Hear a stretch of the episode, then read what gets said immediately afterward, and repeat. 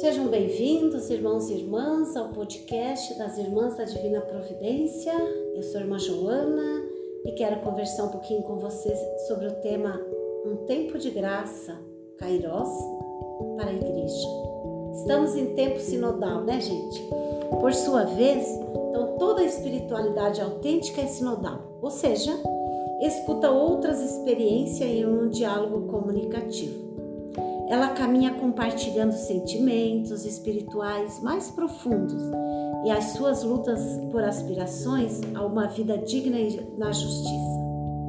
Também conduz a uma relação profunda que leva a descobrir a unidade humana, cósmica, holística, onde o espírito está, que anima a totalidade.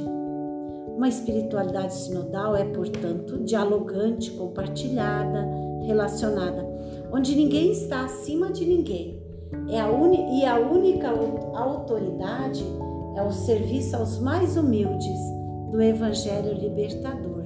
Lucas, capítulo 4, versículo 18. Não se aliena da realidade nos espiritualismo desencarnado nem nas pretensas verdades absolutas. Se aproxima do diálogo aberto e livre.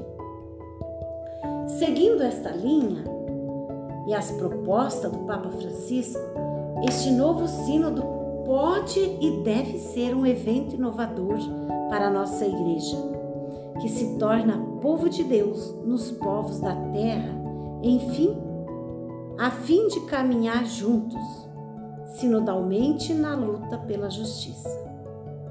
Porque, como já afirmamos anteriormente, o Sino de 1971, o seu documento sobre a justiça no mundo, diz: a esperança e o progresso que animam profundamente o mundo não são estranhos ao dinamismo libertador do Evangelho. É a força do Espírito que ressuscitou Cristo da morte.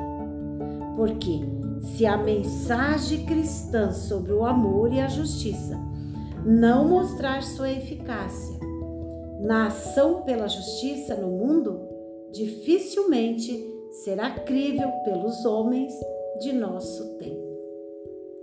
Por conseguinte, será que uma igreja sinodal, porque caminha, sofre, acompanha a luta guiada e anima o espírito libertador que inspira tantas espiritualidade para alcançar povos irmãos numa terra cuidada onde a ninguém falte teto, terra, trabalho e pão, na paz que nasce da dignidade humana e da justiça.